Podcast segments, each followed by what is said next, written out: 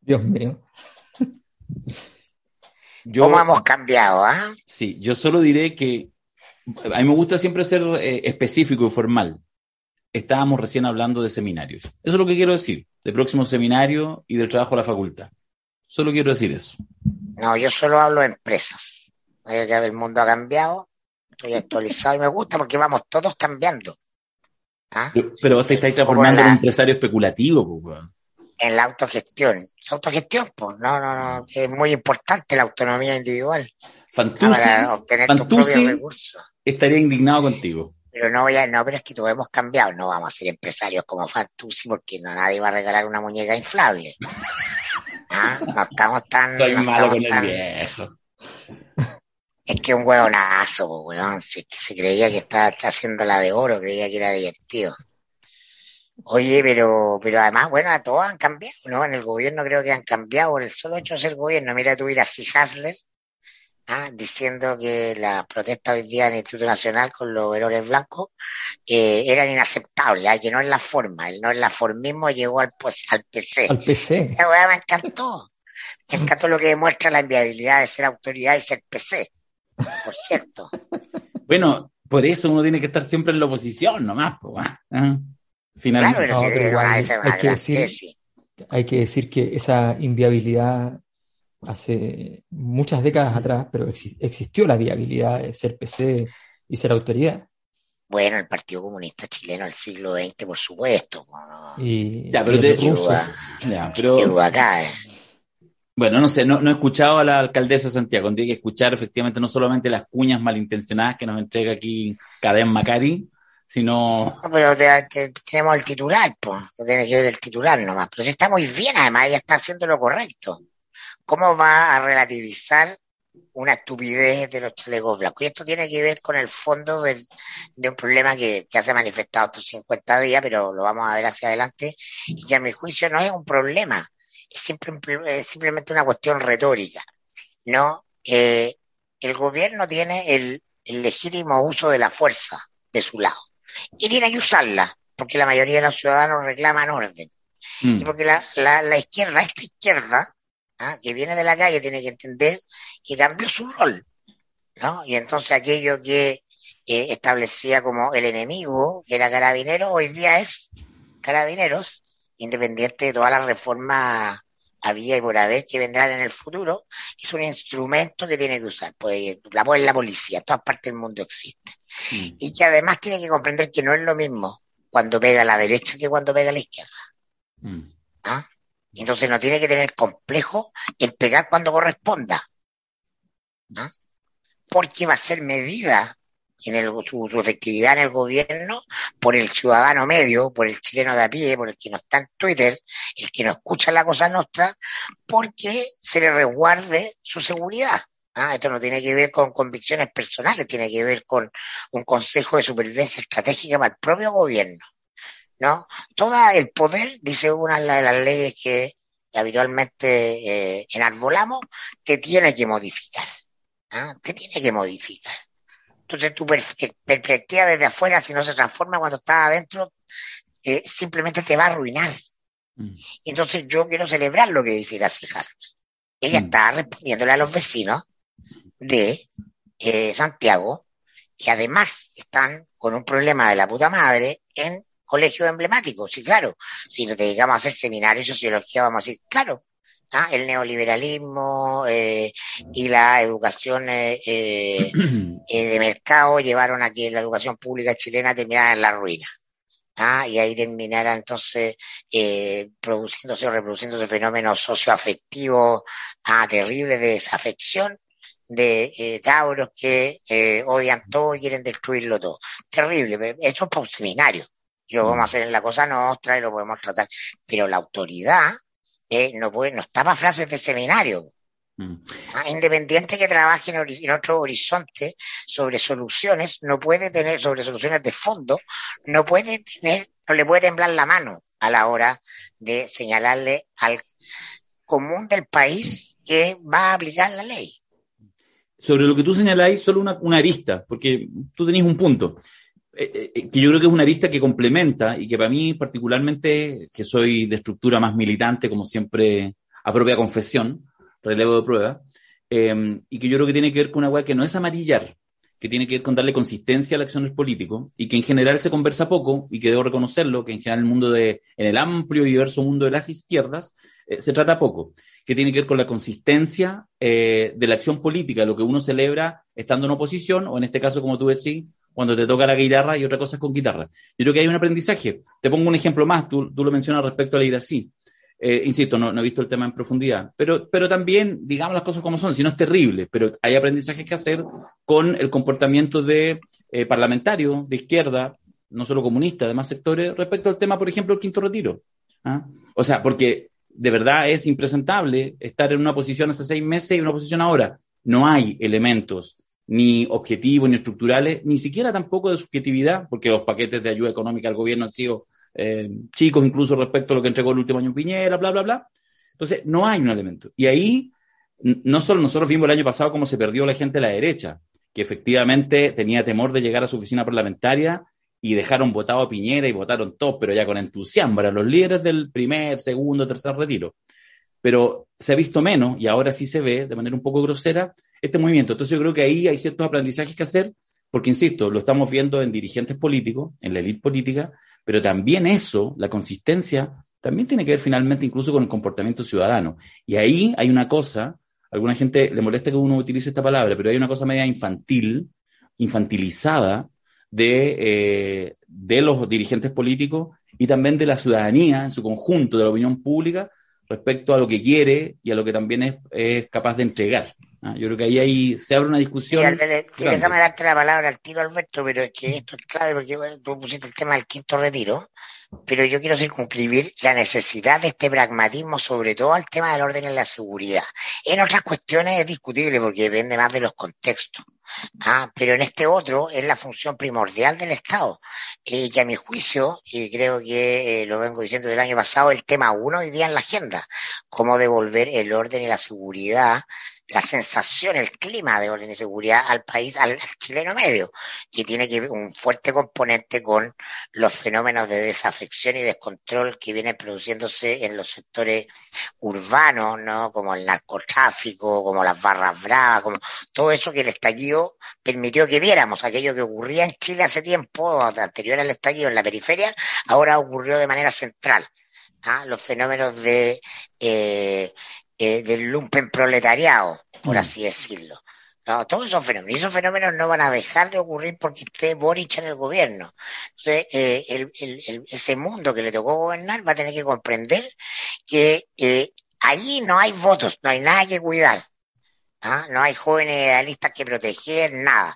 Y lo voy a poner en un último ejemplo, que está muy bien lo que, lo que hace Iracy Hasler o lo que dice ella, en el contexto de estos grupos anarco-violentistas de, de, la educación pública, particularmente de los liceos emblemáticos del centro de Santiago, pero también en la Araucanía con la CAMP. ¿Ah? Hace rato que ese grupo le, declaró la guerra al Estado. Y hoy día el Estado es Boric y Camila. ¿Ah? Ellos están a cargo. Bueno, no pueden hacerse los hueones con eso. ¿Ah? Son grupos que están al margen y por lo tanto ¿ah? tienen licencia para pegar, porque son la izquierda. Ah, el contexto se nos permite. No es lo mismo que pegue la derecha o que pegue la izquierda. Ah, qué feo lo que estás diciendo, porque relativizar la cosa. Por supuesto. Exactamente eso es lo que estoy diciendo. Ah, entonces, porque se le exige además, si no se les va a apretar por ahí, se les va a cobrar por ahí, en términos políticos, en términos, esto todo lo estamos diciendo en momentos en que eh, el gran tema del mundillo político es la baja del el gobierno y el presidente en las encuestas. Entonces, hay teclas que apretar, tuercas que apretar, más bien dicho, en, en, ordenar eso. Yo no he visto la, esa actitud que tuvo la Ira Sijate, no la he visto en otras autoridades de gobierno, para decir en la Araucanía, a ver, a ver, a ver, a ver. Nosotros no somos represores, ah, no defendemos la violación de los derechos humanos, hemos ofrecido dialogar, ah, está abierto para hacerlo, respaldamos a la, la, la, constitución que va a ser claramente indigenista. Entonces, hasta acá llegan los huevoncitos. Hasta acá llega la cuerda va a seguir jugando a la revolución. Ah, no, es que va. Uso de la fuerza, pues. ¿Por qué no? si es el legítimo uso de la fuerza. ¿Algo que agregar, Mayor? ¿O voy con Dabañino? Ah, no, pon a, pon a Dabañino y me permite eh, hacer alguna alocución, en, lo posible, me, me, me, permites hacer la síntesis dialéctica. Ay, ay, ay, qué complejo. Ya, vamos a ver si Dabañino nos pone dialécticos.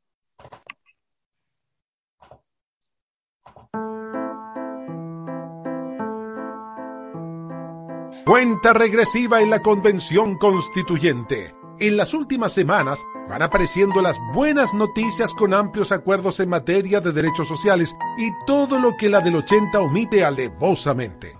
¿Todo tranquilo? No, pues de ninguna manera. Pero parece que más allá de crispaciones y hasta alguna funa por ahí, se avanza en un texto para ser votado. Por ahora, ya aparecen esas marchas piñuflas en el sector oriente, bien cargadito a la banderita chilena y cabezas rapadas y todo el circo patriota. ¿Y el gobierno? Acercándose a sus primeros 50 días, razón suficiente para que la Cosa Nostra le haga seminario. Aquí comienza el podcast de los lunes con Mirko, Alberto y Darío. Lo del seminario fue lo que más me gustó, pero de ahí, lo, de ahí le metemos. Ya lo hablaremos. Ya lo hablaremos. Sí, fíjate que a mí me, puede tratar de, me, gustó harto las derivas que, adquirió la, conversación hasta, hasta este instante. Entonces, quiero tomar algunos conceptos y a partir de eso trabajarlo. Primero, hay una cosa que, se plantea en el fondo, que es la discusión que tú mismo lo señalaste respecto a los amarillos, ¿no? Y, y cuándo es amarillar yo tengo una visión un poco distinta de lo que es amarillar. O sea, si, amarillar es una cosa militante, donde el que, se, el que se declara de izquierda, entonces se declara militante y por tanto debe negar una verdad, para mí eso, eh, eso no es estar en la izquierda y, decir la verdad no es amarillar, por definición no puede ser amarillar. Eh, pero, se entiende, pero se entiende como eso, dejar una posición en la que estabas. Sí, pero... Muchas veces, sí pero claro, pues si tú le encuentras la razón a alguien que no es de tu sector, entonces no, estarías amarillando. La pregunta que yo me hago es, entonces, a mi juicio, amarillar es básicamente cuando alguien eh, le, se resta de un conflicto simplemente por el hecho de que eh, considera que la manera de relacionarse para ese posible conflicto tiene que ser la manera militante y por tanto hay que adquirir la posición ante una indefinición personal hay que adquirir la posición del grupo de referencia. Em, porque eso muchas veces también es lo, que, es lo que pasa y es lo que se denomina también amarillar, que tú no estás dispuesto a entrar en el conflicto correspondiente a la, situación. Y no entrar al conflicto en ciertas ocasiones puede ser eh, no aceptar una, verdad, puede ser sencillamente no, no querer enfrentarse a una relación verdadera. Y eso a mí me parece complejo. Por tanto, para mí, muchos de los que hoy día se declaran a sí mismos completamente rojos, sin ninguna duda, y que consideran que no se puede criticar a Boric porque lleva, lleva muy pocos días, y que yo considero que esos son rojos y amarillos. Porque en el fondo están haciendo lo mismo que hacen los amarillos, están haciendo lo mismo que hizo la concertación, que es generar autocomplacencia, eh, porque la cantidad de errores de Gabriel Boric y del gobierno en estos, en estos días han sido suficientes para generar un hecho político. Y si, y, si consideran que ese hecho político proviene simplemente de la construcción de una, eh, de una perspectiva hecha por la prensa de derecha, la verdad es que están muy lejos de la realidad. Eso, eso es así. Y la razón fundamental es por no entender los, los factores, a mi juicio, centrales del diagnóstico que está detrás de la situación. Leo las primeras palabras de Macron ganando en Francia. Sé que muchos de nuestros compatriotas votaron por mí hoy, no para apoyar las ideas que sostengo, sino para bloquear a la extrema derecha. Soy consciente de este voto para los años venideros. Soy el custodio de su sentido del deber, de su apego a la República. Dice, yo no gané. Yo sé que no gané. Yo sé que no tenía los votos para ganar por mi, por mi cuenta. Sé que mucha gente me dio el voto, quién sabe si con, confianza o no en mí, me lo dieron simplemente para que no salga la ultraderecha y yo soy el custodio de ese sentido del deber. O sea, esa, esa es una, una, una, promesa muy fuerte porque no es una promesa específica, porque justamente significa comprender para cada decisión, y ojo que Macron lo hizo desde antes de esta elección, mm. desde antes de esta elección, hace más, más de un año ya, que gran parte de su, de, su discurso político, gran parte, hubo un momento de hecho que, que, muchos sintieron eh, que Mélenchon no tenía, no tenía juego en términos discursivos, porque le estaba robando bandera permanentemente a Macron, y es porque él entendía que efectivamente ese mundo era un mundo que estaba eh, requiriendo una, una, conexión. Y efectivamente Mélenchon saca igual una votación muy, muy alta, eh, siendo, siendo originalmente un candidato... Eh, outsider. claro, totalmente outsider, y, y logra sacar una votación muy alta, competitiva por completo, no alcanza a ser obviamente ir al, al, balotaje. Pero quedó a tres eh, puntos.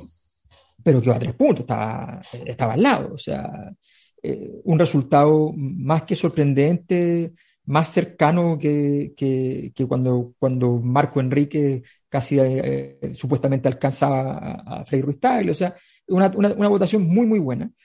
Y, y, entonces Macron entiende que tiene que ser el custodio de eso. Cuando digo esto, ¿por qué lo digo? Porque hay verdades que son ineludibles, ineludibles. Eh, yo siempre consideré que estaba bien que Gabriel Boric aprovechara todo el interregno de, de entrada al gobierno para generar un carisma que le permitiera sostenerse. No me parece mal.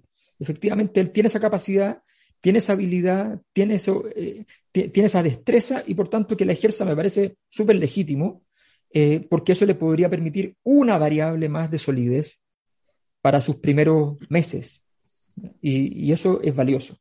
Sin embargo, el punto de fondo, a mi juicio, está en, en la y cuando hablamos de la transformación, yo estoy totalmente de acuerdo con Mirko, evidentemente, porque efectivamente es parte del asunto, hay una transformación cuando tú entras al poder.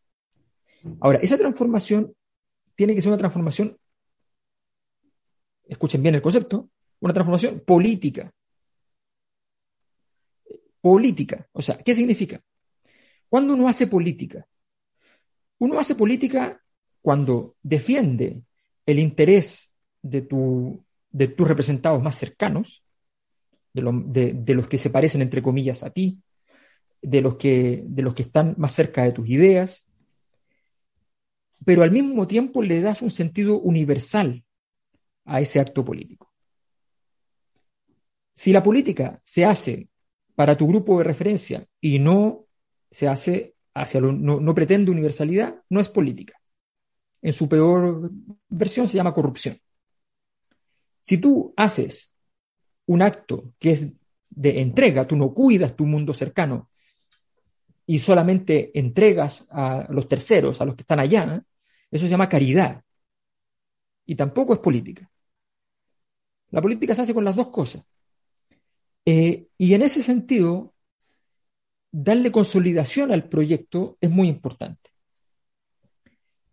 Y aquí voy al punto que a mí me parece más relevante de todo esto que yo creo que es la, la, disputa que en el fondo tiene herido a la coalición de gobierno, que insisto, la coalición de gobierno, la, la, coalición de gobierno supuestamente del Partido Comunista con el Frente Amplio, y sin embargo sabemos que no es así, o sea, es todo un enredo, insisto en que eso se tiene que resolver a la brevedad en términos políticos para que funcione, pero, pero me, me refiero a que las heridas que hay entre el Frente Amplio y el Partido Comunista tienen mucho que ver con lo que voy a decir ahora.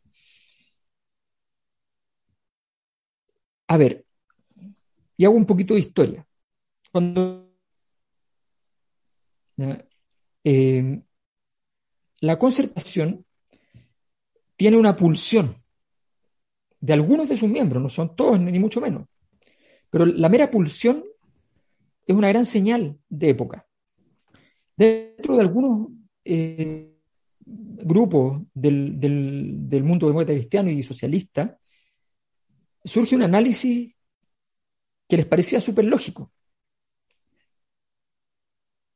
La concertación, esto lo dijeron expresamente, ¿eh? expresamente, la concertación puede convertirse en cantidad de años de duración en el PRI. ¿Por qué lo decían? Había un análisis de fondo eh, sociopolítico, real. Porque siempre en Chile un tercio de la votación era el centro político y representado fundamentalmente por la DC, otro tercio por la izquierda, y sobre todo por el Partido Socialista, y el otro tercio de la derecha.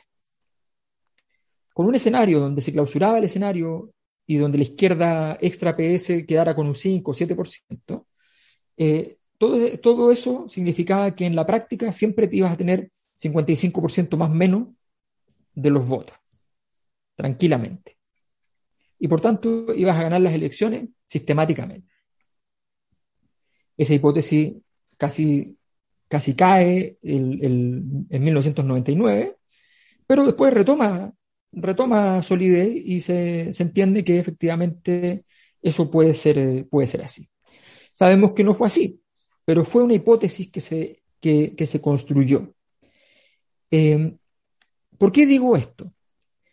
Porque hoy las fuerzas nuevas, las fuerzas nuevas, la, nueva élite que se está configurando, es una nueva élite que tiene una, característica que puede hacer, hacerles sacar malas conclusiones. En los mismos 90 o en los 80, entre la DC y el PS, no obstante eran dos partidos grandes, adentro de cada uno habían una diferencia, una cantidad de polos de poder muy importante. Recordemos que el Partido Socialista alcanzó a tener 14 partidos socialistas. La DC tenía discusiones fundamentales entre un Gabriel Valdés y un Patricio Elwin, pero no, solo, no eran los únicos, habían otros sectores también. O sea, habían polos de poder. En el Frente Amplio no hay polos de poder. Hay un núcleo de poder, uno solo. Uno solo que además hoy día tiene incorporado a, un, fragmento del PC. No hay más. No hay capacidad, vamos a decir, de mutaciones. No hay capacidad de mutaciones, no hay, no hay conflictos mm. internos. No hay capacidad de adaptabilidad, eso significa. Ahora, esa hegemonía podría ser positiva. No, porque no tienes, tienes un escenario que requiere mucha adaptación y no tienes capacidad de adaptación a tu alrededor porque el discurso, hay un discurso único. Hay un discurso único. Se establece desde, eh, hay que esperar el, al comité central. Obviamente esa, esa, esa, fortaleza en momentos donde tú entras en régimen, o sea, cuando, cuando efectivamente llega la transición y, la, eh, y la estructura de, poder ya queda consolidada en el mundo empresarial en Chile y la UDI como bastión de aquello, bueno, obviamente la UDI comportándose de modo completamente orgánico y sin, sin se transforma en, un partido eh, principal. Pero no dura mucho rato en términos históricos, no tiene la capacidad de durar mucho rato y aparece el conflicto interno entre Longueira y Novoa, que es un conflicto emblemático de adaptarse o no cambiar. Y el problema es cuando ya aparecen esos conflictos, es que ambos tienen razón. Unos por ser más conservadores y el otro porque es necesario adaptarse. Al final los dos tienen razón porque significa que no es, ya no es sostenible ese escenario. Pero el punto que quiero señalar entonces es el siguiente. Me preocupa, me preocupa que no haya una capacidad de relación diagnóstica. Ya dije lo de, lo de Gabriel Boric versus Macron. Digo además algo que señalé en el uno al día de hoy, en la semana pasada, en la reunión de, de, este, de este evento anti, anti-apruebo, anti-nueva constitución, eh, por la Sociedad de Emprendedores de Chile, el del Sheraton de Chile, más Pepe Out, eh, más Cristian Barken. Bueno, ese evento resulta que eh, dijo una cosa muy cierta. Lo que está en juego, dijo Suet, que es el verdadero dueño del, negocio, eh, lo que está en juego es el modelo más exitoso de la historia de Chile. Eso es lo que está en juego. Y es verdad, eso es lo que está en juego. La pregunta es, ¿ese juego lo está jugando el Frente Amplio con un proyecto de transformación serio respecto a qué va a hacer con ese modelo? o con el, o con el modelo que traiga. La forma en que yo lo expreso para demostrar que de momento no hay una discusión profunda es que cuando se construyó el reglamento de la Convención Constitucional, la Comisión 1 se llama Sistema Político. Sistema político, poder ejecutivo, legislativo. Mm. Sistema político va antes que poder ejecutivo y poder legislativo. Sistema político y elecciones termina. Primero y final. La preocupación de la Comisión 1, entonces, es la configuración de la estructura de poder político, no orgánico estatal, político, del nuevo, del nuevo orden. Bien, fantástico. Deme en la 2 el cambio social que quiere producir. No, hay que llegar a las 5 para que se hable de modelo económico. No, el 5, modelo económico. Pero modelo económico no se llama modelo económico, se llama medio ambiente, derechos de la naturaleza, mm. bienes públicos, eh, en fin, y modelo político, ahí cayéndose al borde del barranco, y modelo económico. Comisión a la cual además no le interesó a ninguno de los grandes nombres de la convención entrar que incluso se negociaron esos cupos, así como ya les damos ahí espacio a los que quieran, pero déjennos en sistema político. ¿Por qué tanto énfasis en sistema político? Porque allí se juega una, yo sí considero que es muy importante, y yo lo he dicho en todos los tonos, que es la construcción de la nueva élite. Ya, pero una cosa es que lo consideres importante, que quieras estar allí, que le des continuidad a tu, a tu proyecto, está muy bien, es obvio. Ya, pero lo segundo, hacer política. Te preocupas de lo tuyo, muy bien. Pero ¿cuál es el tema del resto? El tema es el modelo económico. No solo, ojo, no son los derechos sociales. Los derechos sociales, si no tienes un modelo económico que sea pertinente para poder dar derechos sociales, no vas a tener derechos sociales, no vas a tener recaudación posible. O sea, si, si no te preocupas de una cosa y de la otra, no hay manera. Si tú tienes un sistema muy poco distribuido, salvo que tengas un cañón de petróleo, donde efectivamente recaudas muchísima plata con eso y después la distribuyes vía impuestos súper fuertes, ya no pasa nada. Pero Chile es, bien monoproductor en muchos aspectos, tiene el tema minero, qué sé yo, pero no estamos hablando de un país que con eso pueda financiar todo, todo lo que hay. Eso no es verdad. Entonces, evidentemente requieres un modelo económico que, que genere fertilidad, que genere y que genere justicia, ojalá al mismo tiempo, no tengas que después estar compensando con niveles de desigualdad demasiado altos.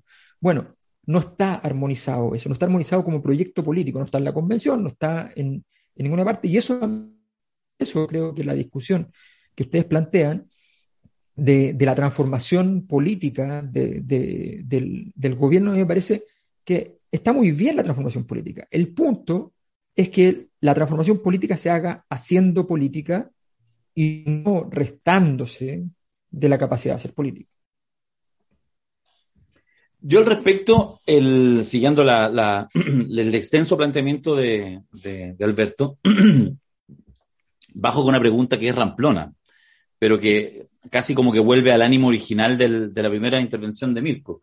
Que a mí en este minuto, mirando y, entrando en angustia, por decirlo de alguna manera, de lo que tú señaláis, aunque igual es rara esta, no es rara esta mezcla de eh, convención-gobierno, porque uno entiende que, por supuesto, al Frente Amplio del Partido Comunista y ese mundo, uno le puede pedir y le puede exigir más bien en el gobierno, entendiendo que en la convención han tratado en algún minuto de manejar y lo hicieron y condujeron, y en algún minuto eso se les fue. Y eso hasta cuantitativamente, contando ahí el listado de convencionales, es más o menos coherente. Yo bajo a una, insisto, a esta como preocupación ramplona, mirando que vamos a cumplir los primeros 50 días del gobierno, por cualquier fecha, sea lo mismo. Y, más bien todavía la pregunta es si vas a empezar a hacer política, em, ya sea con, con, esa gran mirada de transformación, o un poco lo que plantea muchas veces Mirko, dice, oye, olvídense del programa, si aquí en realidad lo único que tenéis que tratar de hacer es lo dice Mirko como conectar, ¿ah? ser capacidad en el fondo de darle, haciéndose cargo de las principales prioridades que salen, así como en cualquier encuesta de la ciudadanía, y ser capaz de responder sencillamente para tener legitimidad mientras más va avanzando y terminando el proceso de la nueva constitución. Mi pregunta en este minuto es la capacidad que tiene el gobierno o no de una cosa tan básica como hacer política, incluso lo que hacían antes, porque la sensación es que en este rato ni siquiera esa política chica de medidas, de iniciativas parlamentarias, de, iniciativas de, ley, está encima de la mesa. No sé. Sí, no hay, no hay una decisión de llenar el espacio. en la política como en la física no hay espacio vacío, entonces eh, el gobierno siempre tiene una primera oportunidad de llenar el espacio y el gobierno intenta llenar ese espacio con una cuestión que es eh, el manual de política tradicional, ¿no? Iniciativa legislativa. Ah, entonces, ay, qué bueno que se despejó el quinto retiro porque ahora tenemos toda la cancha abierta para eh, implementar o impulsar eh, distintos aspectos de reforma que son el corazón de nuestro programa y que apuntan a, estos cambios estructurales. Y eso puede estar muy bien, yo no, voy no me voy a enfrascar en, en, eh, en tratar de discutir que eso per se algo malo, yo creo que puede ser, pero hay que comprender el contexto. Lo único que yo digo es que este, en este contexto eso es ingenuo, porque va, van a venir eventos eh, que van a alterar a esa, ese paulatino control de la gente y las distintas temas. Es lo que le pasó a Piñera. Ah, ¿por qué no, no avanzaron? Es lo que le pasó a Bachelet, ¿por qué no avanzaban eh, los proyectos de ley que constituían el eje del programa? ¿Por qué no? Porque no eran capaces de llenar la escena política. Ah, porque son eh, del manual de educación cívica de los 90, mm. de política pública 1, no sé, en Stanford, donde hayan estudiado ah, los, los respectivos eh, posgraduados que están en el gobierno, etcétera, muy difícil, me parece, para una discusión eh, académica de cómo se debe gobernar. En la práctica, hoy, en el clima de crispación, de hipersensibilidad, de mecha corta, eh, de desafección completa de la autoridad, sea quien sea, tenga el timbre que tenga, eh, tienes que llenar el espacio con otro tipo de eh, recursos. ¿ah? Entonces, eh, porque este es un tiempo excepcional y por lo tanto la hoja de ruta tradicional no te sirve. Es un tiempo que nos invita a salir de la caja. Estar fuera de la caja es lo que yo veo, un gobierno muy correcto que está completamente en el estilo Marcel dentro de la caja. ¿No? Eh, hay figuras que se han destacado, que han dado el, tono, otras que no, etcétera, pero en lo general no está llenando el espacio eh, de lo que la gente, de lo que la gran audiencia, el público, ¿ah? el circo romano está pidiendo. Eh, y entonces por eso que se produce, eh, pese a que se anuncia proyectos de reducción de la jornada laboral de 40 horas, salario mínimo, una serie de cuestiones que tú decís, oye, el programa está check, pero es por lo que dice eh, Mayol. El programa, el programa de Gabriel de primera vuelta y el discurso de segunda, no, no es nada más que eso, es un papel escrito ah, que eh, aplauden, comprenden o interpretan un mm. puñado, puñado votantes que tan lejos de ser la mayoría. Ah, la razón por la cual él ganó la segunda vuelta es por el voto de eh, rechazo a Cas, ah, para que no ganara la ultraderecha. Y eso es lo que dice Alberto, entiendo yo. ¿no? Hazte cargo de que estás gobernando por una circunstancia ¿ah? eh, muy distinta a la elección de un grupo político, de un programa de izquierda. No, se eligió lo menos malo. Nadie fue capaz en campaña de llenar el espacio de credibilidad, ¿ah? eh, el espacio de eh, legitimidad, de conexión con las grandes masas de Chile. Entonces, independiente de que se haya vivido una hermosa luna de miel llena de esperanza, eh, que tiene que ver con que no se puede vivir permanentemente en la rabia ni en el ojo, y el país se, se recetó tres meses para estar a la expectativa de que venía algo nuevo, lo cierto es que el contexto sistémico demuestra que estamos en la parte no solo final eh, del ciclo, sino que en la parte más baja ¿ah? en, este ciclo donde las cosas comienzan como una semilla que se siembra, llegan a su punto máximo en el cual florecen al igual que en la naturaleza,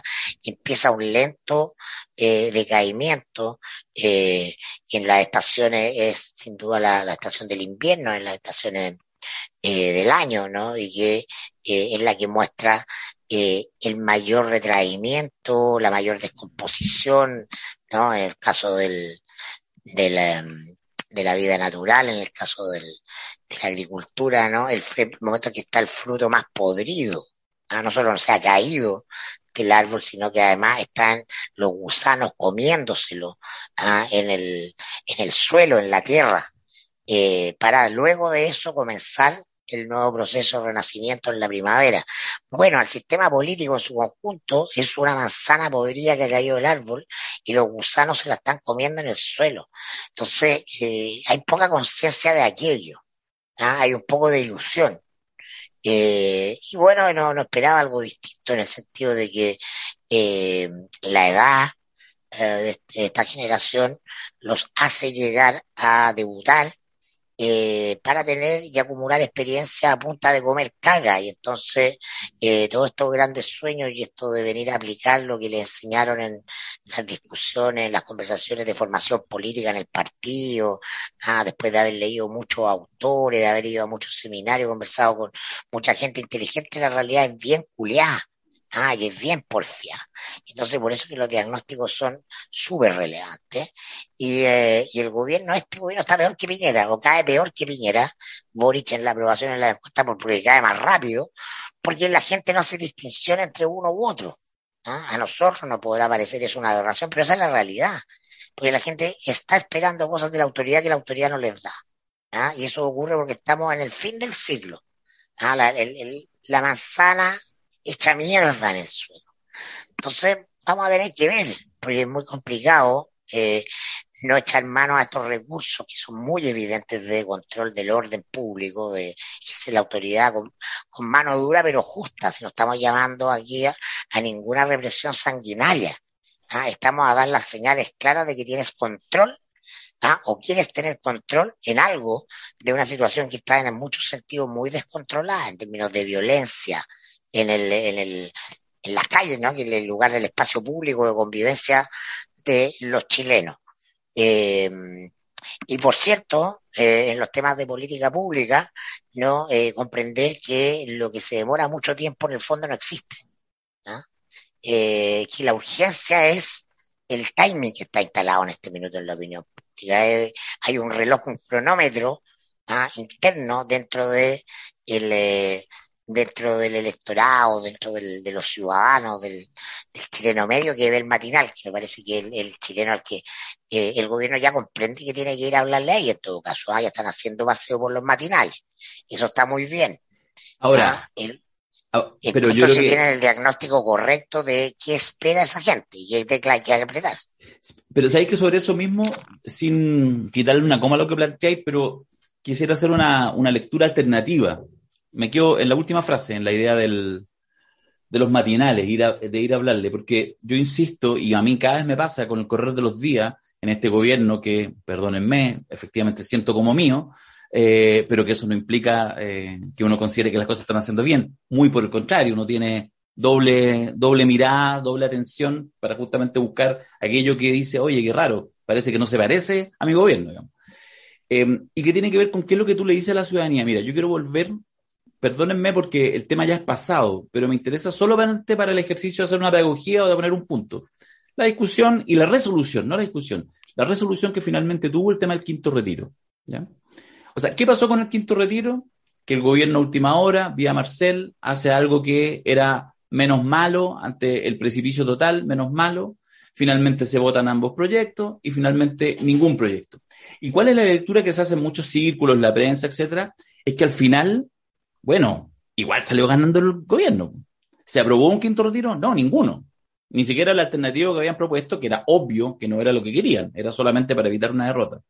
Alguien incluso, no me cabe ninguna duda, algunos asesores habrán hecho su cuenta y habrán dicho, se los dije, con este alternativo se caen los dos.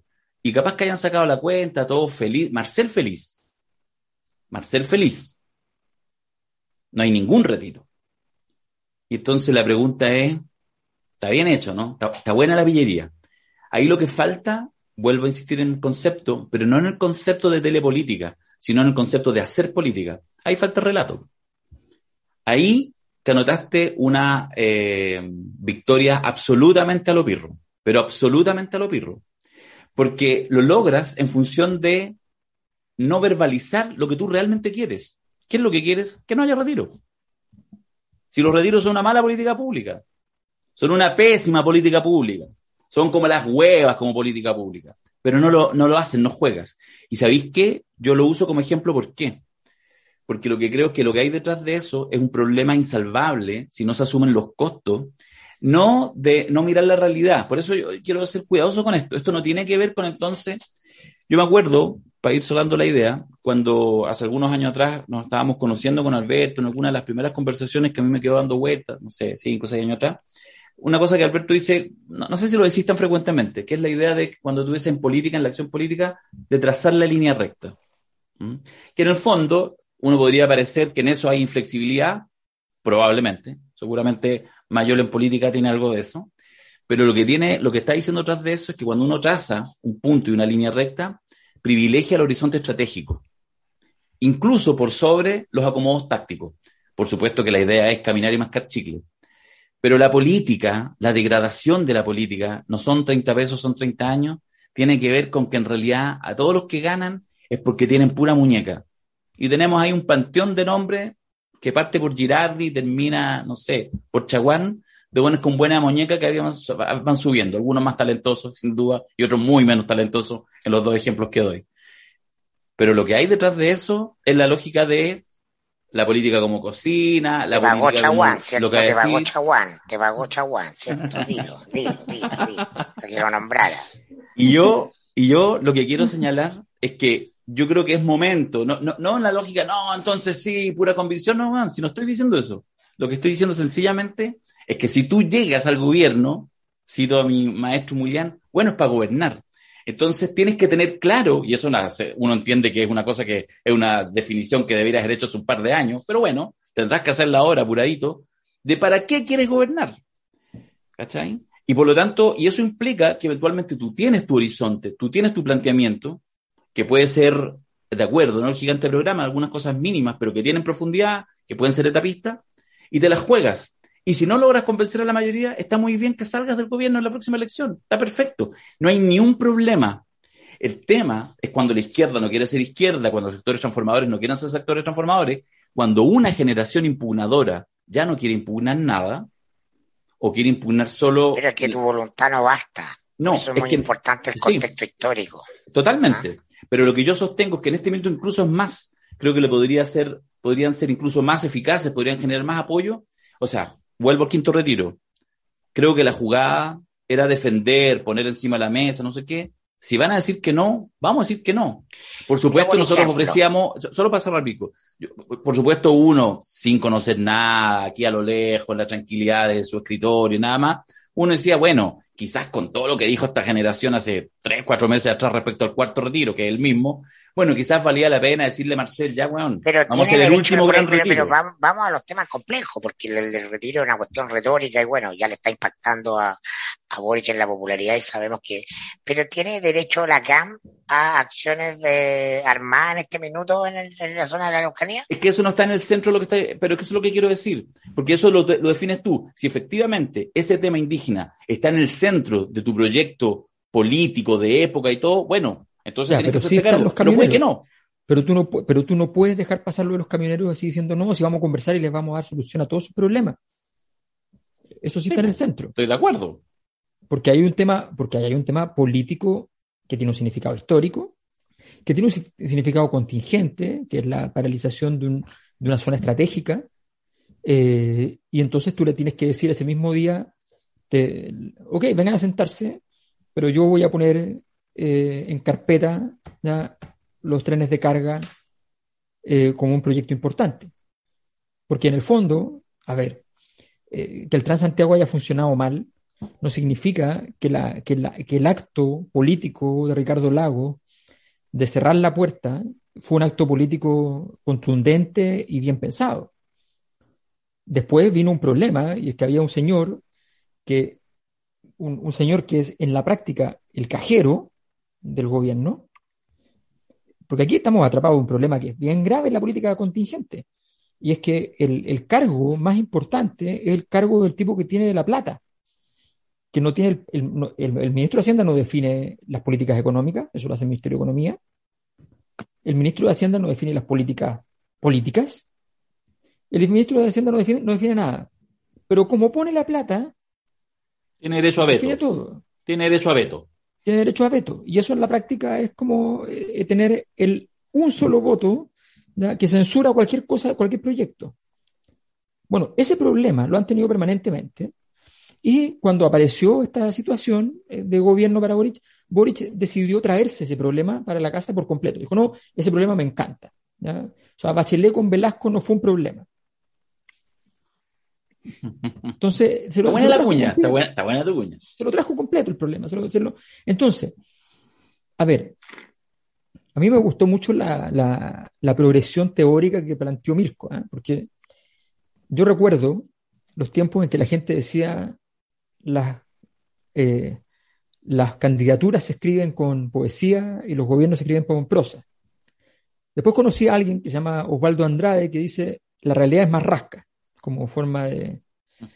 Pero el salto cuántico de Mirko, de que la realidad es muy culiada, me parece que ya es superlativo. De hecho, yo haría una encuesta en Twitter de las tres alternativas para, para representar a cuál representa mejor a Boric. Tengo claro cuál ganaría.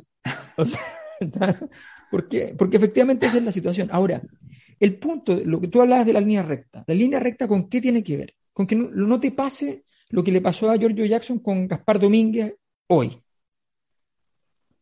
Gaspar Domínguez sale a decirle, oye, a ver, ¿cómo es la cosa? Es una discusión que no, va, a salir para afuera del mundo político, pero dentro del mundo político es una, una discusión importante. Porque ¿qué es lo que le dice Gaspar Domínguez? Le dice, a ver, nosotros en la convención estamos diciendo que este tema de la inexpropiabilidad de los fondos de pensiones no se va a ver en la convención porque no es constitucionalizable. Acto seguido, el gobierno de Gabriel Boric, que defiende la convención con un amor infinito, señala que va a mandar un proyecto de cambio constitucional a la constitución del 80, que se está muriendo, que no tiene ninguna importancia, para declarar en esa constitución inexpropiables los fondos de pensiones. ¿Por qué? Porque la los votos de René. Para, negociar efectivamente el tema del quinto retiro. la reforma previsional para adelante. Claro, como, cuando tú dejas, en el, ¿cuál es el problema? El problema es que te configuras un escenario en el cual, obviamente, ese acuerdo con la derecha era pensable. Era pensable si tenías la capacidad de retrotraer la realidad de lo que había pasado en la convención y volver a plantear el tema de alguna manera, cosa de que ese artículo quedase en alguna parte. Es cierto que es un tema que parece pedestre para constitucionalizarlo. Es cierto. Eh, basta con decir que no son expropiables los fondos que constituyen patrimonio personal. Eh, ahora, claro, eso cerraría la puerta eventualmente. Bueno, no se dice fondos, no, pero si dice el, patrimonio sí, a expropiaciones de otro tipo de bienes. Eh, entonces, ahora, recordemos, las expropiaciones de bienes se pagan en Chile. No, no, está, se llega a una fijación de precio, eh, que es que se puede, que se puede ir a, tribunales, o sea, no es una cosa que te lo quitan y se acabó. Entonces no, no existe esa figura legal que la derecha ha planteado de que le van a expropiar los fondos y no va a pasar nada, porque eso no existe. El fondo, el fondo. El fondo llegaron los trabajadores, llegaron con el fondo. Esa es la imagen. eso, eso, eso no existe en la legislación, en la legislación chilena, no hay ninguna posibilidad y, y en la nueva constitución tampoco, en fin, pero sí efectivamente plantearon el tema y la, convención cayó redondita y dijo no a eso, cosa que era súper fácil decir que sí, ya lo dijimos acá. Ese mismo día presentaba el tema de, un sistema de reparto y sacaba el problema, ya está. Pero claro, como, mientras tanto tú no has llenado el vacío, como dice Mirko, no has presentado proyectos para reforma, eh, para, para empezar la discusión respecto al tema de un nuevo sistema de pensiones, como no has planteado ciertas cosas, como para colmo, hoy día China anuncia de que, eh, de que incorpora la capitalización individual como una forma. el Partido Comunista Chino incorpora la, la se van a China. es un mercado bastante más atractivo que el chileno. No, claro, imagínate lo que va a ser ese sistema financiero y ahora sí cómo se van a enriquecer los ya súper ricos chinos. No, yo creo que de China tenemos que hablar un día, o sea, de todas maneras, de todas maneras, porque aquí hay, hay muchas cosas que decir, pero, pero en ese sentido creo. Error. ¿Qué es lo que pasa? Cuando Gaspar dice eso, lo que está diciendo es que el problema de la acción de Giorgio Jackson es que no trazó la línea recta. O sea, mm. ¿con qué jugada tenía que ver el tema del quinto retiro de ir con todo en contra? No, no tenía que ver con ninguna, tenía que ver con un problema del cajero. el cajero decía, no, sabes que no podemos hacer esto porque me va a generar costo, inflación y qué sé yo, se me va a enredar más el escenario. Entonces no podemos. Ya, pero, pero tú vas a gastar, vas a gastar recursos políticos para financiar recursos económicos? Esa es la pregunta. Esa es la historia de la transición chilena.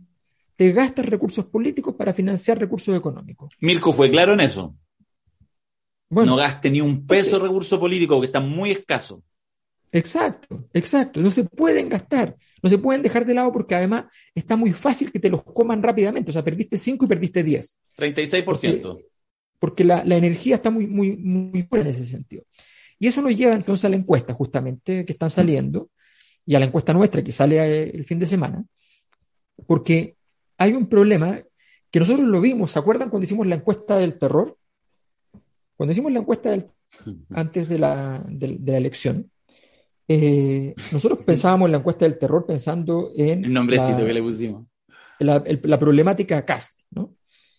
Pero resultó que la parte del terror de la encuesta otros asistentes quisieron olvidar rápidamente, era la parte donde se hablaba de la convención, donde ya mostrábamos por entonces que el tema de la convención se estaba enredando y que no se veía tan, tan sencillo como, como, lo, como, como, se como parecía desde en un comienzo.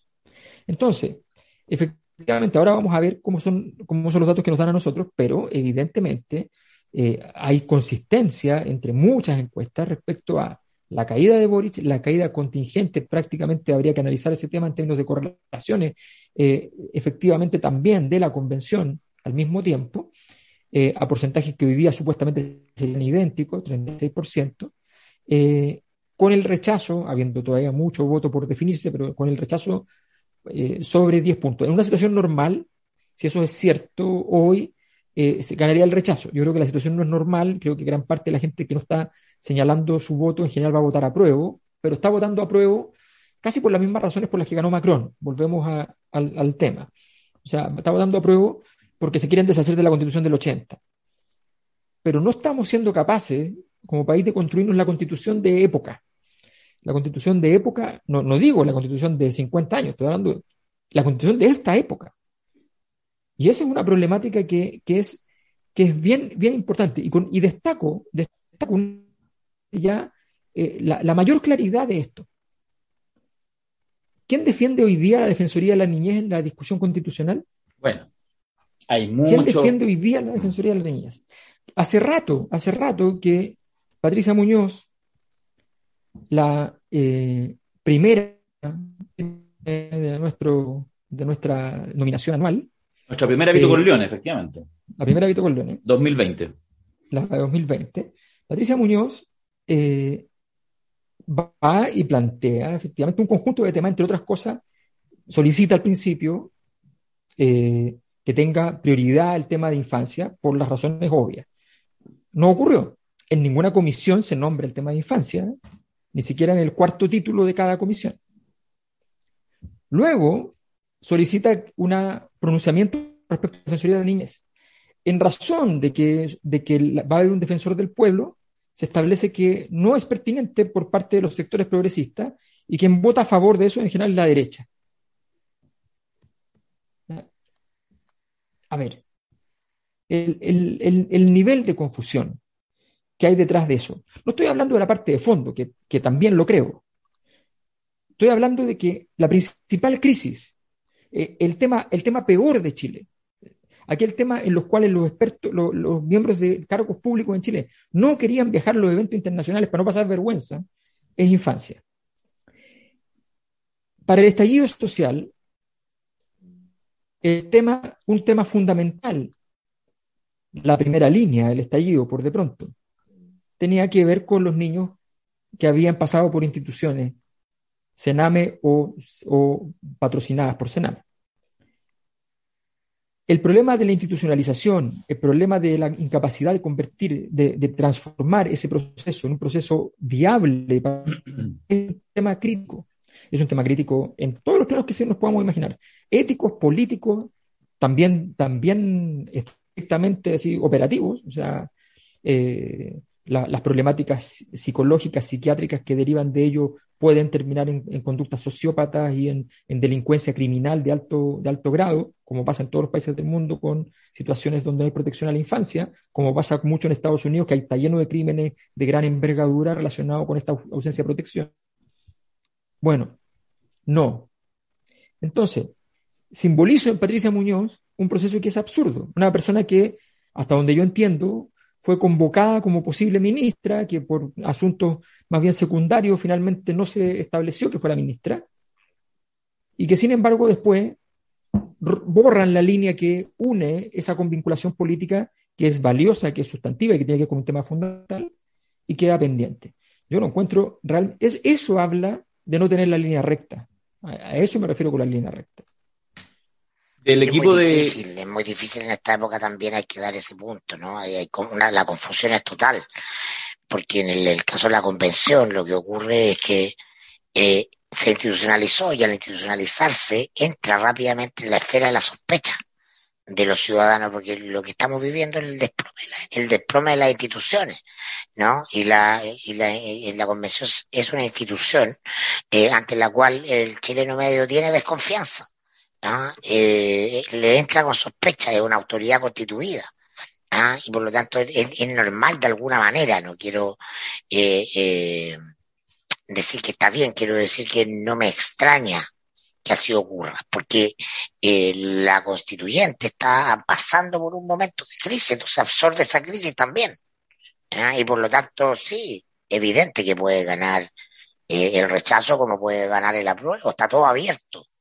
Eh, más aún, eh, y esto no tengo una conclusión definitiva, pero sospecho que un momento, eh, el momento estoy hablando las dos semanas anteriores al, momento de la elección del, del 4 de septiembre, del, plebiscito salía, perdón, em, va a depender de cómo está el gobierno. ¿ah? Un gobierno que está hundido en la encuesta que está a favor del apruebo, va a ser influyente en, ese, en esa decisión o no.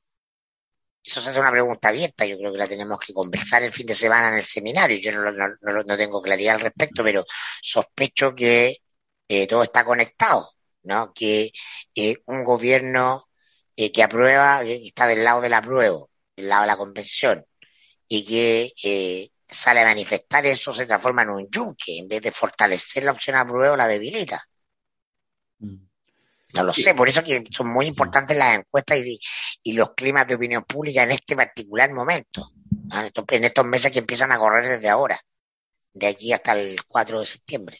Antes de, comentar un poco de la convención y el plebiscito de salida, porque, bueno, ya lo he dicho varias veces, tengo una visión en ese ámbito eh, radicalmente distinto y una mezcla de fantasía, dirá alguno, y sencillamente que me parece que el contexto va a ser muy distinto. Pero antes de eso, les quiero contar, Alberto Mirko, que del Departamento de em, Publicidad y Marketing de la Cosa Nostra nos enviaron el siguiente trabajo que quiero compartir con ustedes y con todos quienes están en YouTube.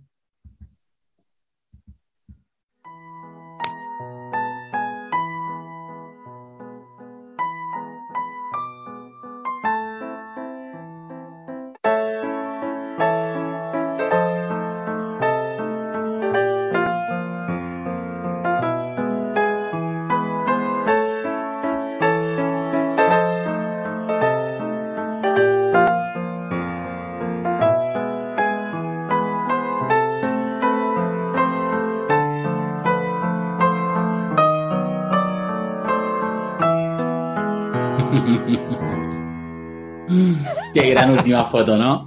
Qué buena foto. que tenemos, tenemos un departamento de publicidad y marketing, te digo, como oh, hay, que traer a Alberto Fernández a la cosa nuestra. ¿eh? Pero vendría encantado la vida. Está buenísimo, está buenísimo. la vida. Ah. Ya, está bien. Oye, el. ¿Para qué vamos a hablar de la inflación?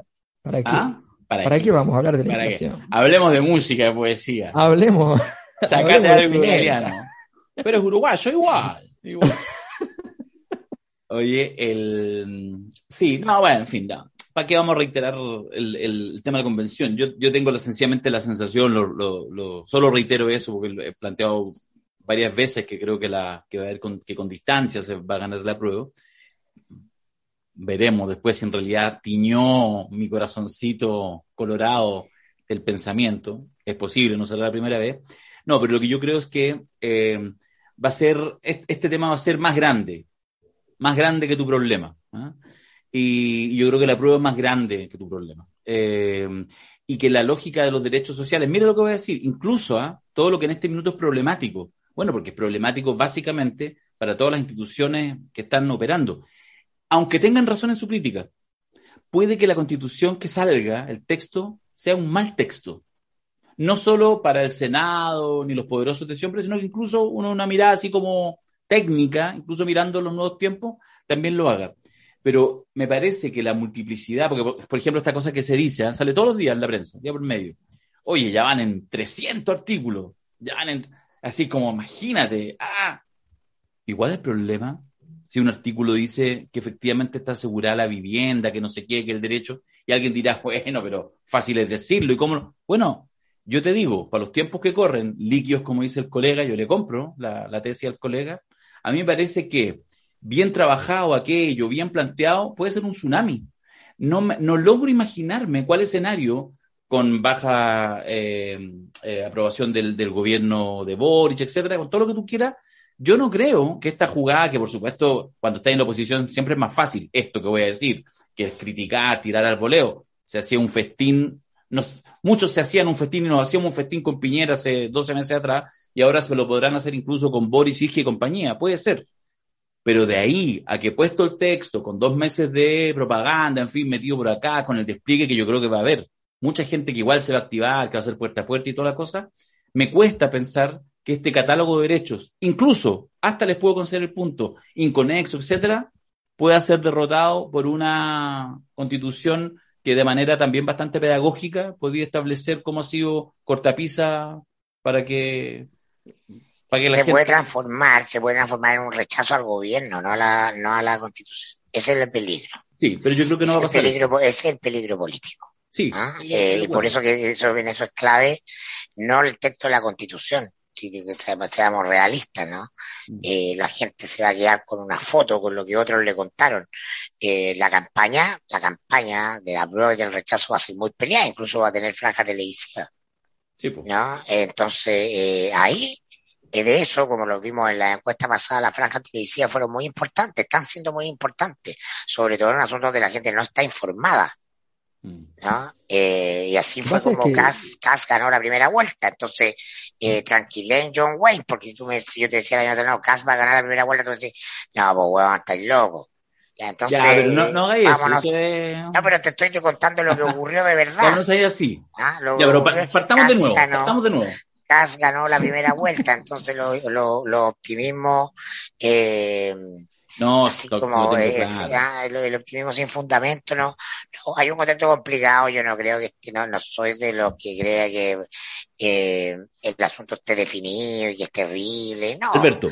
No, no, no, pero el punto es que eh, veamos qué es lo que, cómo se desarrolla la campaña entre la prueba y el rechazo, ya no sé ahí, muchos constituyentes que van a salir a defender la constitución pueden terminar eh, siendo un yunque, porque lo que estamos viendo dentro de la constituyente es que no hay capacidad de comprender la, la, vida de el chileno medio más allá de los fundamentalismos que la, que la inundan y la inundan con justificación. Y esto a propósito de lo que pasó la semana pasada, ¿no? que no hubo acuerdo en la Comisión eh, de Medio Ambiente y el grupo de convencionales que son activistas salieron a funar a los otros que en el Pleno habían eh, rechazado la, la propuesta. ¿ah? Entonces, esas actitudes inquisitoriales, ¿no? que son muy propias de los momentos de fin de siglo, ¿ah? donde no hay razones, simplemente hay criterio, puede terminar en una campaña eh, más jugada, puede terminar siendo un, eh, un autogolazo en contra. Mm. Entonces, a eso me refiero con cuidado con todas estas cosas. no, eh, yo estoy en lo personal el episodio de los talibanes, porque todos los que defienden su verdad ultranza como la única verdad, y si tú mueves una goma de esa verdad son talibanes o son eh, eh, eh, conservadores en el sentido más inquisitorial de la palabra, ¿no?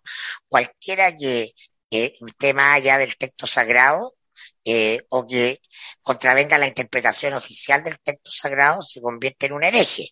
Eso lo hemos vivido en la historia de Occidente.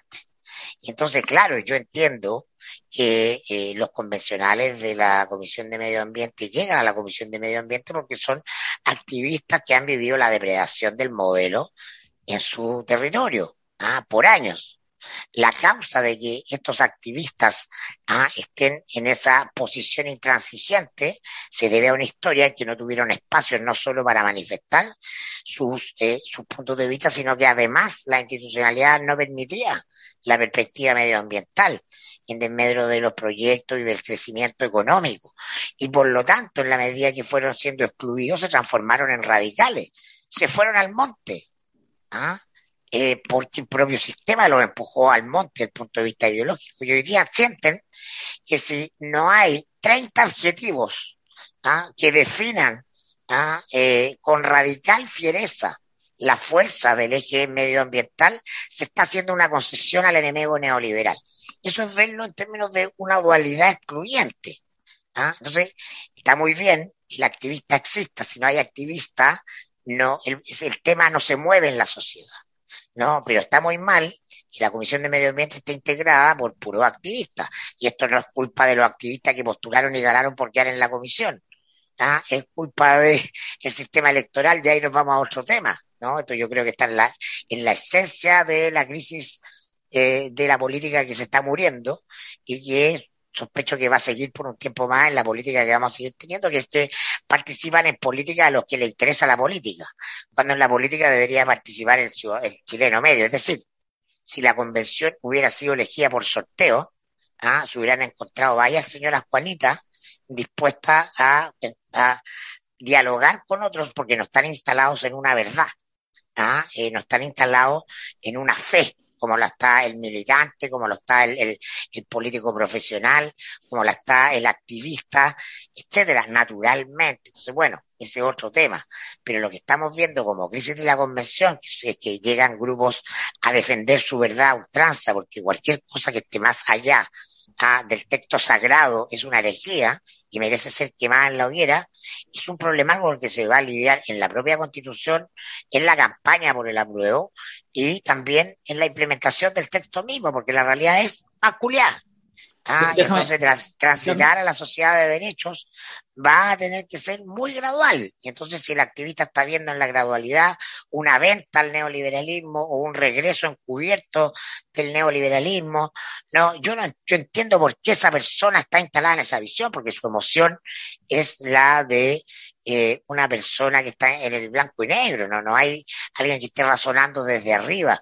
No es la persona que naturalmente debería ser una constitución, pero bueno, ah, es, la, porque la constitución es la salida al estallido, ah, que nunca debió ser así. Ah, y así estamos. Pero eso, eso naturalmente va a sufrir ah, una ola en contra de alguna manera. ¿no? no y digo que más allá de la prueba, implementar la constitución, van a haber horas moderadoras. Es decir, eh, la tía Pikachu ah, estaba promoviendo el fin de las boletas de honorario. Ah, la contratación de honorario. Bueno, vaya a ver cómo chocáis con la realidad, con el Chile real, cuando eso se trate de implementar, que supongo que no va a quedar, que una pelotudez más de todas las que eh, se fueron ahí. Que tiene que ver con el idealizar, ¿no? Con, con, con el exceso de ideología ¿ah? de, de, de, verdades sagradas instaladas, porque se muere una verdad sagrada instalada eh, desde arriba, como el modelo neoliberal, nada puede ir en contra de los principios de la sociedad libre y el mercado, y entonces ahora nos vamos para el otro lado, pendularmente, y por eso que estamos en crisis. Oye, Alberto, dame, dame, dame 30 segundos para un, contrafáctico nomás, pero necesito hacerlo. A ver. Los, desde mi perspectiva, querido Mirko, los 154 delegados que tenemos en la convención hubieran sido sorteados, que me parece una idea excelente, lo hemos conversado 500 veces, en fin, no sé qué, yo creo que el nivel de caos interno, de desacuerdo, de talibanismo, como tú lo dices, eh, habría sido análogo, el mismo. De hecho, hay experiencias en el mundo, poquitas, que, lo demuestran. Yo creo que hay una discusión que es más profunda y perdona, pero siento que tu comentario es está bien, es, respetable, está al punto, pero, pero lo, lo, leo medio conservador desde las, propias, desde las propias categorías líquidas desde las cuales tú te instalas. Yo creo que hay, un aprendizaje. No hay nada más radical. Pero deja terminar la idea, si es cortita. Lo, Está bien, pues. Y yo insisto que con el sorteo habría sido la misma cagazo cuando se ponen de acuerdo y desacuerdo, etcétera. Lo que quiero decir es que el. Puta, este se me fue la idea. No, lo que quiero decir es que esto líquido también yo creo que tiene que ver, hay un proceso que es paralelo y que también tiene que ver con acostumbrarse a que efectivamente en las discusiones, además apremiadas, un año para hacer la, constitución, todo lo que hemos hablado, ¿cachai? Todos los pies forzados de la institucionalidad vieja, algunos se lograron destrabar, como el tema que fuera paritario, y otros no, como el tema de los plazos, hace que justamente haya, hay una presión. Y lo que yo, a mi juicio, vemos es como, mira, es como que estáis sentado en el diván, ¿cachai? Con el psicólogo o la psicóloga, ¿cachai? Y te ponías a llorar.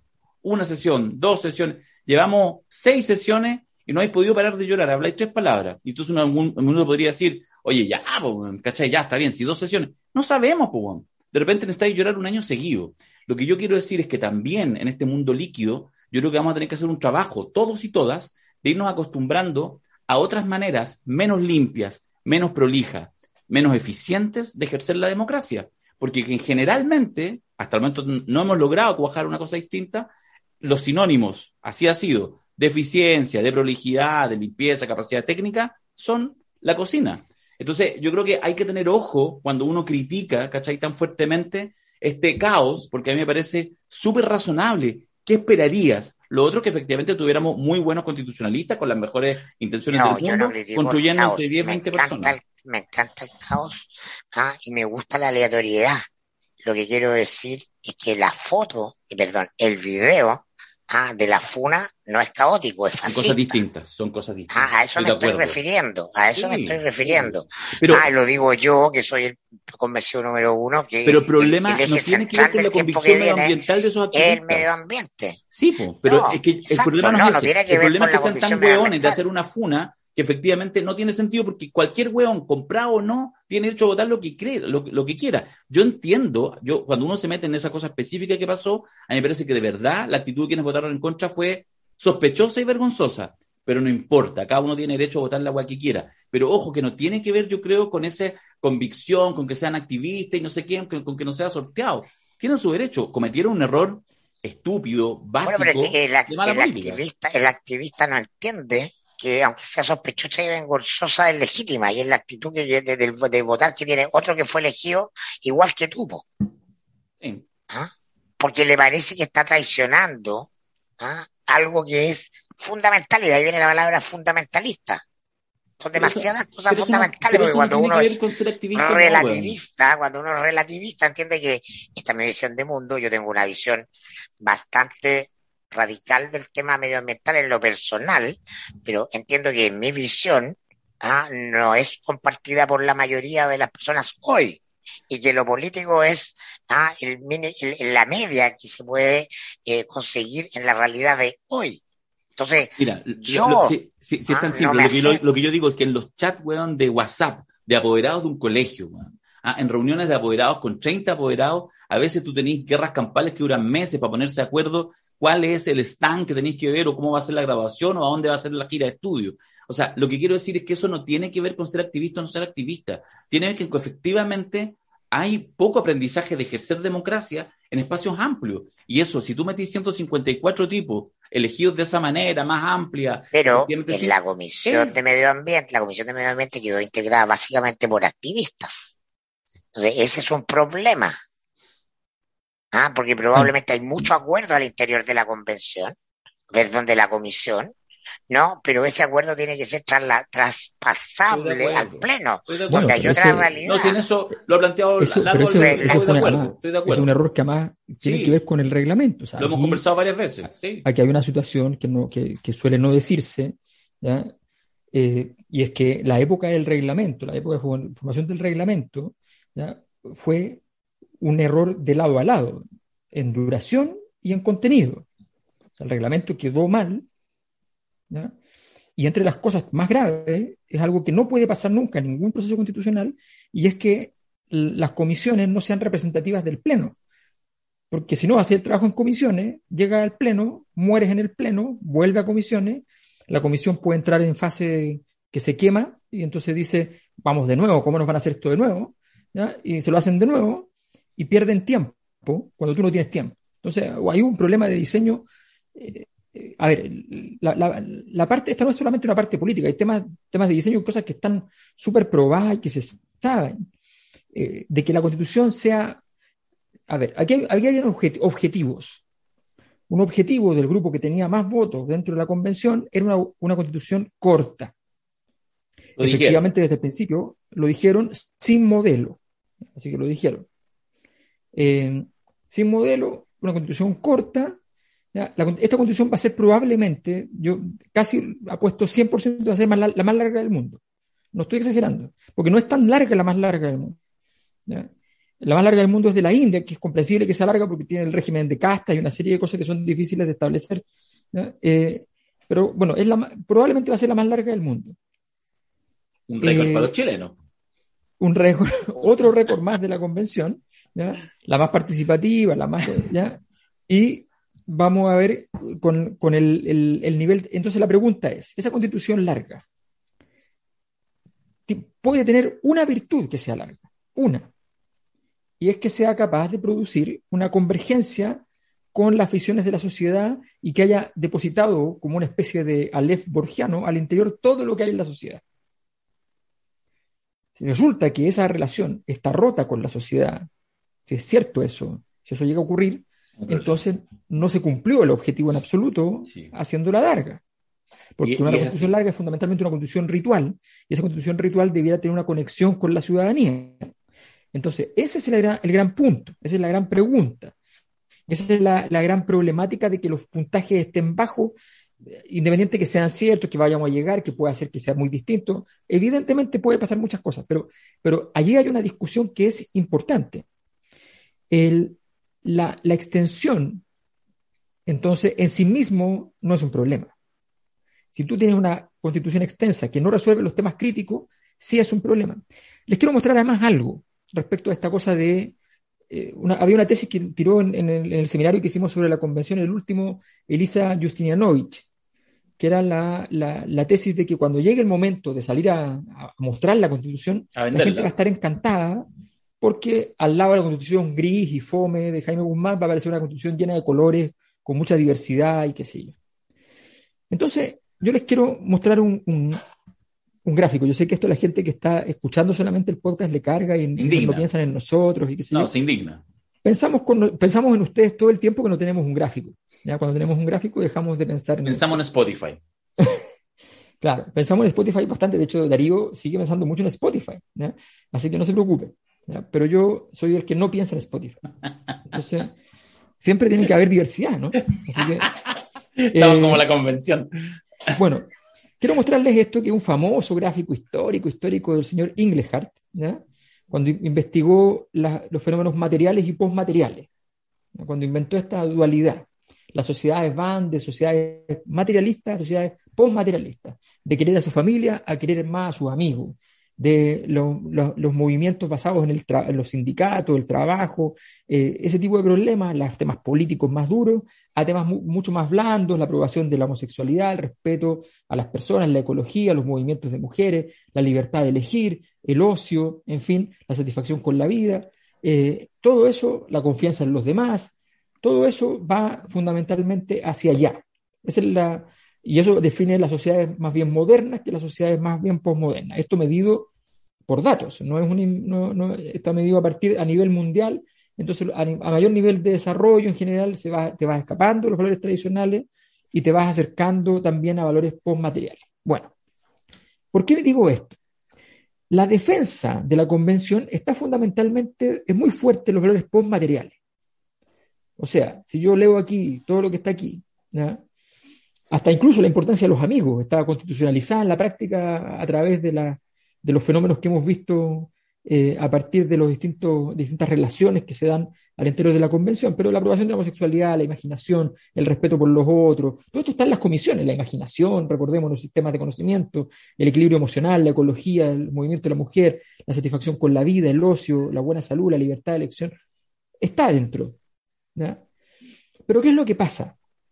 Si tu sociedad tiene importantes espacios en los cuales los problemas son de carácter material, donde eh, se piensa o se siente o se experimenta, me es igual, un cierto rechazo a grupos diferentes, una necesidad de vinculación con las tecnologías para poder insertarse en la sociedad, el respeto por los padres, el respeto por la autoridad, la necesidad de dinero, de trabajar duro, querer más empleo y no menos, el concepto de que los hijos necesitan padre y madre, y de que la mujer necesita hijos para convertirse, para ser realmente una mujer. Y también está alejado de este, de este lugar, pero está cerca en rigor desde el punto de vista de que uno le mete la parte más sofisticada y la discusión sobre la política, el interés por la política, la, motivación de, de, los logros, en fin, todo eso. Si, esos valores existen en tu sociedad, tú vas a salir con estas banderas de colores y te van a mirar con enarbolando, no es posible la escena, pero permítanme la imaginación, enarbolando un póster de Eduardo Ferrer Ruiz Tagle, eh, y diciendo esto es más parecido a lo que yo necesito.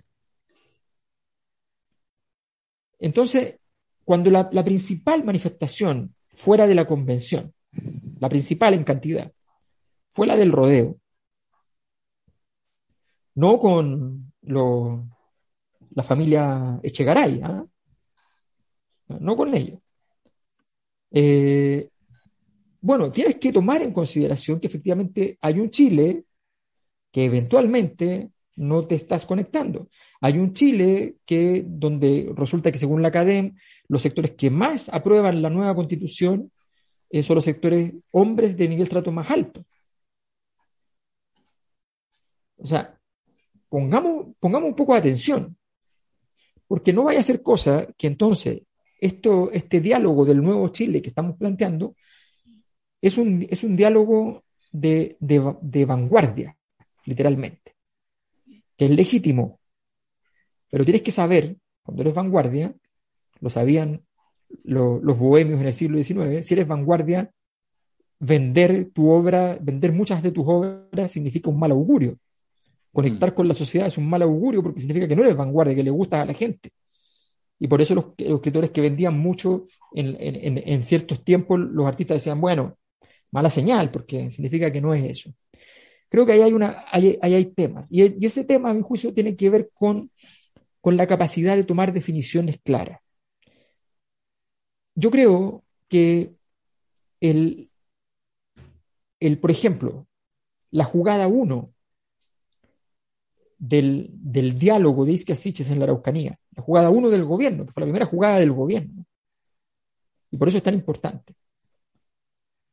Fue un problema porque es la primera jugada, y porque además cuando ocurre el percance, tu conducta no es la apropiada. Tu conducta no es propiedad porque, porque tú fuiste ahí asumiendo que eso podía ocurrir y porque no te quedaste. Y en segundo lugar, tú fuiste allí porque asumiste que había una, finalmente había una voluntad de diálogo. Y si no ves una respuesta adecuada, tú le dices, mire, aquí pasó algo súper claro. Nos vamos enterando que la CAM no está interesada, incluso en aquella fuerza política que está dispuesta a hacer las transformaciones en favor del pueblo mapuche. Y por tanto, nosotros nos quedamos con el pueblo mapuche, pero no con la CAM. Y ya trazamos una línea clara de que no están en nuestro camino. Vas, vas tomando definiciones. Cuando decimos habilidad política, decimos lo siguiente, cuando hablamos del texto constitucional, yo solo pregunto, es cierto que la gente no sabe leer la constitución entera, la mayor parte. Pero yo soy escritor y sé una cosa. La primera página, compadre, la primera página. Bueno, si el primer artículo de la Constitución no le gusta al 98% de la población, salvo gente muy extraña, tienes un problema. Y quizás lo midamos en algún momento, pero yo apuesto que el primer artículo no, le no, no llega al 70%. Que en el primer artículo perdiste 30. Y si te parece a ti que eso es un triunfo político, estás equivocado. Porque la constitución no es el primer artículo. Y porque se pueden garantizar muchas cosas. Pero, pero hay triunfos que se hacen también con cierto, con cierto recaudo, con cierto recato, con cierta elegancia. Eh, y creo que eso ha sido una conducta errática, al menos, porque esta funa última conecta perfectamente con el primer día de la Convención Constitucional, con un ataque absurdo a la persona que estaba oficiando de maestra de ceremonia, conecta con, la, con los procesos posteriores, conecta con esta discusión, con este, esta escena eh, filtrada ya de un convencional siendo atacado en forma de piñata en la casa de otro convencional, conecta con escenas que tú dices, bueno, no me gusta este clima, no me gusta esto, no me gusta el tono, no me gusta nada de eso. Eh, y conecta con el hecho de no haber tenido recaudos en cuáles eran además los primeros artículos que tú ibas a aprobar. Ah, no, es que ya está aprobado esto, está aprobado esto. Hubo un momento que estaba aprobado un conjunto de artículos y lo que estaba aprobado era lo que había más acuerdo naturalmente, y lo que estaba, había más acuerdo en los temas de plurinacionalidad y por tanto fueron los primeros temas. Hubo una serie de faltas de recaudos y esa falta de recaudos finalmente también puede pasar, pasar la cuenta, aun cuando tengas un texto que sea en su totalidad bastante suficiente, bastante adecuado, bastante ponderado, que tenga, que tenga un poco de todo, qué sé yo, en fin. Tenía yo otros temas, pero ya se nos pasó la hora. Podríamos seguir, porque efectivamente ya ustedes se dan cuenta que yo pago el Zoom, pero ¿sabéis qué? Volviendo al tema del, seminario, en, los, porque uno se puede inscribir en el seminario, no hemos dicho los invitados que tenemos en el seminario, va a estar el señor Axel Callis, va a estar el señor eh, Marco Moreno y va a estar eh, Constanza Michelson. Va a ser espectacular, vamos a, hoy día va a estar desplegado todo el programa, los horarios y toda la cosa, está muy bueno. Y además algunos pueden, si quieren, aportar a la encuesta, como lo hemos hecho siempre, porque la gracia de esta encuesta es que la financian ustedes. Bueno, hay poca gente que ha aportado para esta encuesta. Es la más baja. Alguien dirá, bueno, igual, es la más baja. Entonces, en realidad, no se merecen que hagamos un podcast tan, tan largo. Este ya está bastante largo, pero se van a ir acortando en las próximas semanas. ¿Qué gana la gente que aporte en la encuesta, Darío? Díganle, ¿ah? aporten en la encuesta para que sigamos teniendo más encuestas y no se queden solo con cadena, que le hemos citado harto hoy día. Yo tenía un par de temas más, tenía ganas de conversáramos de Colo Colo. Hoy sí, sí. Podríamos dejarlo. Yo solo lo digo ahora, es, es, un, un elemento simbólico súper contracíclico a los tiempos. O sea, lo que pasó hoy, lunes, lo que está pasando en este rato, es que el presidente del Club Social y Deportivo, señor Valladares, que estaba de presidente porque no le había quedado otra en la pelea terrible entre Moza y Vial, de sencillamente de Rein Vial, de ponerlo de presidente, ¿ah? de blanco y negro también. Y ahora, un año después, en el mejor momento de Colo Colo, pero por lejos, en múltiples sentidos, por los futboleros de cuestión, lo sacan. Y parece que se van a repartir el poder entre dos facciones de empresarios que se odiaban a muerte como Moza y la Rein Vial. Y es como que no hubo estallido. Este miércoles hay estadio lleno, Monumental juega con River Plate. Vamos a ver, es interesante, veremos si efectivamente ya, ya los ecos de que la gente pida más participación se van acabando y quizás se mueve la pelotita y todos nomás ah, felices, o de repente no. Yo creo que ahí hay una cosa que es interesante. Yo pensé que íbamos a comentar la salida del closet del ex ministro Bari. Uh. Es que un tema raro, en ese. Tiene tanta. ¿Cómo? ¿Cómo? ¿Estás discriminándolo? Raro. No, es, eh, es extraño el tema, es extraño, extraño como lo aborda la prensa, no sé. Me cuesta. A mí me pasa siempre en este tipo de temas que lo principal es. que no, no perdí la oportunidad real en la pintura Isquia, bueno, tienen una, pelea histórica. Impresionante, impresionante. Y tal como, tal como te lo supieron a través de la Cosa Nostra, ¿no? Eh, Jaime Mañalich eh, se le imponía, por no decir maltrataba a la doctora Paula Daza fue la principal aliviada con el cambio de ministro. Sí, sí. Todo eso lo subimos con París el hocicón. sí, sí. Eh, es raro. Eh, bueno, en fin, también tenía el peñascaso a Boric y la reacción posterior. Se irán a Bueno, en fin, teníamos tantos temas. No, el tema de fútbol está dando mucho porque está el tema de los árbitros, sigue ahí por detrás. Eh, el tema del torneo, que de verdad o sea, lo que, el, el, partido que pasó, eh, que es un partido de dos equipos que están relativamente bien, la Católica viene mal, pero un plantelazo, en fin. Pero el partido que, que, ocurrió es, es absurdo. la crispación ambiente, podríamos decir. Quizás la culpa de la competición. El partido, o sea, el partido, un, equipo que domina todo el rato y no es capaz de hacer nada. Después, en tres minutos de final de partido, Colo Colo pudo ganarlo. Estuvo, Pero estás haciendo un comentario futbolístico. Yo te pensaba que lo estaba usando como metáfora. No, no, yo estoy hablando de también. No, porque eso tiene que ver con el hecho de la, magnitud del torneo. Por eso toda la gente. Yo, yo sé que todavía no, no ocurrió jugar el partido con River y qué sé yo, pero pero es, todo lo que nosotros como hinchas cuando llegamos así como al partido decimos, hoy jugamos con River, vamos a hacer un buen partido, vamos Ya, pero mira el torneo que juega. Mira el torneo que juega. Mira, mira a Falcón es estrella. Esta es la sección Los Tenores de, de Falcón es una estrella en Chile. O sea, y, es un defensa que, se queja como Neymar. o sea, es una, un oxímoron una contradicción en los términos. Ya. Quería que habláramos de algo más elevado, no se pudo. Hasta la próxima semana. Nos vemos en el seminario, viernes y sábado. Las inscripciones están abiertas, también pueden hacer aporte. Acuérdense que los que aportan para, para la encuesta tienen acceso cuando se presenta la encuesta, que va a ser el día sábado. Eso, gracias muchachos. Hagamos otra encuesta en Twitter. ¿Cuánta pena da admirar a Falcón? ¿Poca, mucha, más o menos? ya, nos vemos. Chao Mirko, chao Alberto. Chao Ela.